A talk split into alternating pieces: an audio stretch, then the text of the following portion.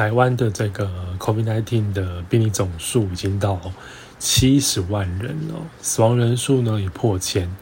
那世界已经有五点二一亿人确诊过，死亡人数已经到达六百三十万人左右了。所以大家一定要保护好自己。因为我们常常在路上看到有人已经都不戴口罩了，好，我不知道他的心态是什么，但是，哎，可能他已经得过，他觉得不会再得。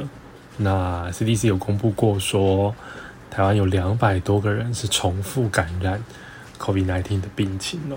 好，那因为很多人都会问说啊，我现在确诊了，那我吃的这个抗病毒药啊，Paxlovid 的这个药呢，就是你拿到的时候会是一盒，那药师会打开跟你说啊，左边白天吃三颗，右边晚上吃三颗。好，我都会问你说啊，你肾脏或是肝脏有什么状况，或者你有吃什么药？都要跟你做个确认哦，避免就是有一些交互作用。好，那因为它呢的代谢途径跟其他多非常多的药品重叠，好，包括这个 CYP 四五零三 S 还有 PGP。好，听不懂没关系，反正就是有很多药品都跟这个同一个代谢，所以两个会相互的竞争，导致你可能某个药品哎吃了作用会放大，哈，或者是你吃这个 COVID-19 抗病毒药效果会下降。好，那已经有公告非常多的药品不可以跟这个 Paxlovid 这个抗病毒药来一起服用。我们在这边跟大家说明一下哦。当然，首先是心律不整的这个 Aminodarone 哦，是 c o d a r o n 呢。心律不整的药品有很两三样哦，如果你有吃的话呢，一并稍微注意一下。还有这个原本拿来做这个肺动脉高压治疗的这个 Viagra 啊，就是威尔刚。等等的也会有一些影响。好，视觉失调症会吃的这个 clazepin，好，还有这个男性性功能障碍会吃的，包括西力士啊、乐威壮啊、威尔刚等等，这些都是禁止跟这个 p a s i l o v i 的这个抗病毒药来一起服用的。好，再来就是抗癫痫的药，好，比如说，哎，这个癫通啊。那因为我讲英文名，大家可能比较不熟悉。不过如果你有吃我讲的这几类，真的要特别注意哦。好，抗生素，好，抗生素的部分呢，就只有这个。如果你是 TB，你是肺结核的患者，你有吃这个 Rifampin，哦，就是你的药名开头是 RIFA 的这个，你都要很注意哦。好，再来就是这个降血脂的药。那降血脂的药呢，其中只有一类，就是 statin 类的药物。你看一下你的这个药袋上面的学名，最后的结尾是不是 statin？好，这个 lovastatin 跟 simvastatin 这个药物呢，也要停止使用哦。好，再来，如果你有比如说偏头痛的状况，医生开给你的麦角类的药物，比如说 ergotamine 好，或是 dihydroergotamine 等等的。哎，这些呢也是要暂停使用的。再来，你是摄护腺肥大，你吃的是 Alpha One 的。好，哎，比如说列优质，就是没有办法服用的。好，还有心绞痛的药品啊。再来就是蛮大一类的是痛风哦，网站上说秋水仙素不可以跟这个一并的服用。好，再来是这个免疫制剂，好，这个可能。比较少人有吃哦，比如说 Cyclosporine 哦，还有止吐的药物，这个应该蛮常开的哦。我们的医院是玉玉兔宁，好，Domperidone，Domperidone 啊，也是不可以一起服用的哦。好，所以以上这几类比较常见的，比如说三高的这个高血脂，好会吃的这个 statin 类药物啊，还有肺结核，好会吃的 TB 药物，还有摄护腺肥大的。啊，还有痛风的秋水仙素啊，止吐的这一类的药品，都跟这个 Paxlovid 的这 COVID-19 的抗病毒药品呢有一些交互作用，所以大家特别注意了。好，那使用这个 Paxlovid 的这个期间呢，停止，好，这个禁止并用的药品有多久之后才可以再用？好，那因为它的半衰期是六小时，所以我们通常都大概要三天左右之后才开始恢复。吃你原本要吃的药品啊，就是我们刚刚提的，比如说降血脂啊。好，另外一个大家也会非常常提问到的，就是这个后遗症的部分哦。那后遗症其实在国外已经有很多的资料了，那我们在期刊当中一起来找给大家跟大家分享一下。在美国 CDC 的定义呢，如果你感染 COVID-19 四个礼拜后产生的一些状况呢，我们呢有产生的一些后遗症，我们这样讲，它就会叫做长新冠，那就是 Long COVID 的。好，那 Long COVID 的这个这个后遗症有什么？我们先来说一下它的，诶，伤害到的一些部位哦，其实非常多，因为它是这个。ACE2 的受体，好，你不知道 ACE2 的受体没有关系，反正下面我讲这些器官呢都有可能造成损伤。首先当然是你症状常常会出现的，比如说咳嗽，哦，伴随着这个胸部疼痛的肺部损伤哦。好，不只是肺部，我心脏也会受到影响哦。有时候这个胸痛可能是心脏损伤引起的啊。还有一些心脏的这个 troponin 的激素呢上升等等的。好，除了肺部、心部很重要的就是脑部了。我们在新闻上也可以常常听到的这个脑雾啊，brain fog，就是哎，你可能有一些思绪混乱的情况，或是觉得哎，觉得很疲累、很疲倦等等哦。这个就是脑部损伤造成的。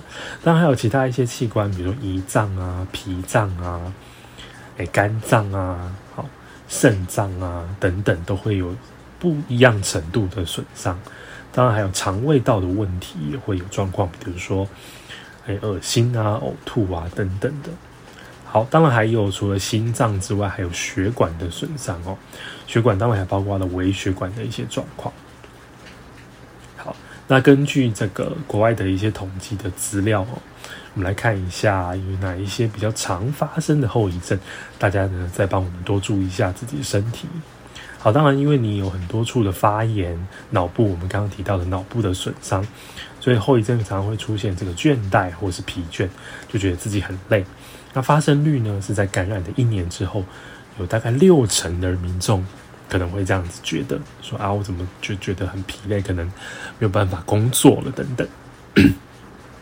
好，那我们刚刚提到，包括肺部的这个呼吸道的一些发炎反应啊，呼吸道的一些免疫反应，导致呢就是有呼吸困难的情况。那发生的频率是大概感染后五个礼拜，哦，几率大概是百分之五。那数据是每二十一个人大概就有一个人有这样的状况。好，那我们刚才提到这个血管跟心脏的一些问题哦，因为我们这个内皮细胞发炎受损哦，可能有一些。比如说，心病毒引发的这个心肌炎，有一些心脏损伤的状况，所以呢，在感染两个礼拜后，百分之二十一点七的人就觉得自己诶有一点这个胸痛的症状都没有改善好。好，那一开始的这个嗅觉味觉异常哦，他们这个细胞受到这个病毒的入侵，神经元有点发炎的现象，所以你的味觉、你的嗅觉都有异常。在感染后五个礼拜。味觉异常的人有百分之七点九，嗅觉异常的人有百分之八点二。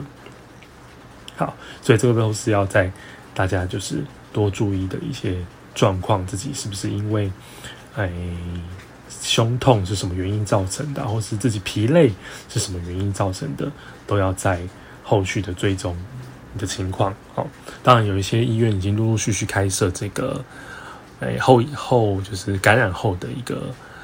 的症状，不过现在应该大家不会那么关注，因为大家现在还在这个感染的恐慌当中，病例数已经快要破这个一百万了。好，那之前有统计说可能会有百分之二十的人口感染这个 COVID-19。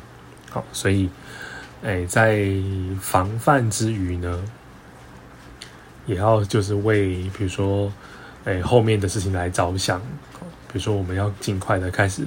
服用一些抗病毒的药，或者是我们要可能要吃清冠一号等等的，好，所以大家在诶、欸、对面对这个疾病的问题，还是要特别的上心哦，不要诶、觉得他没什么，或是你不要觉得他不在你身边，好，所以现在大家在外面不得已，可能可能是要去上班，或是你是跟我们同行的医疗业，或是你是。哎，不得不跟人接触的，麻烦一定要把你的口罩戴好。如果有面罩的话，甚至你有 N95，麻烦就戴上去。可能如果遇到你的客人，或是遇到你的病人，他没有把口罩戴好，麻烦提醒他要戴好。非常多的病人都会把鼻子露出来跟大家招呼。好，当然还有疫苗，现在疫苗已经非常的充足了。那网络上也都可以预约到这个接种的预约，好，让大家不要等太久，尽量做预约。还有 PCR 状况还是非常的吃紧，好，也尽量大家能够，诶，上网去预约，多一点耐心。毕竟医护人员，哎，我们不是也要，我们也是人，哈，就是我们也是穿着这个全身的防护衣。哎，我穿过好几次，非常的热，有点 非常的受不了。好，而且现在已经五月要进入六月，到时候又会更热，请大家就互相体谅一下。哎，你把自己的这个防疫做好，就不会有后续的这些问题了哦。我想这个跟防疫就跟酒驾有点像，它是零容忍的状态。你可能一时的小小疏忽，你就会忘记。啊、不是忘记，你就可能就会受到感染，所以在这边提醒大家一定要非常非常注意。好，那如果你是在不管是七加七、十加七，或是三加四，一定要非常遵守自己的这个防疫规范。知道自己快筛阳性了，就不要到处跑，好，到处去想要害别人。我们在新闻上也看到非常多的病例，就是自己明明就有状况，还跑出去唱歌，好，还跑去餐厅吃饭，跟人家炫耀说啊，你看我身体没事啦，我是无症状的，等等。那最后希望大家都能够就是健康平安的这个度过这次疫情的高峰。好，这这就是今天这一集的这个有事要来问。那下一集应该就可以恢复成由我的同事来跟我一起回答大家问题喽。那我们今天这集就先到这边了，我是莱恩，大家拜拜。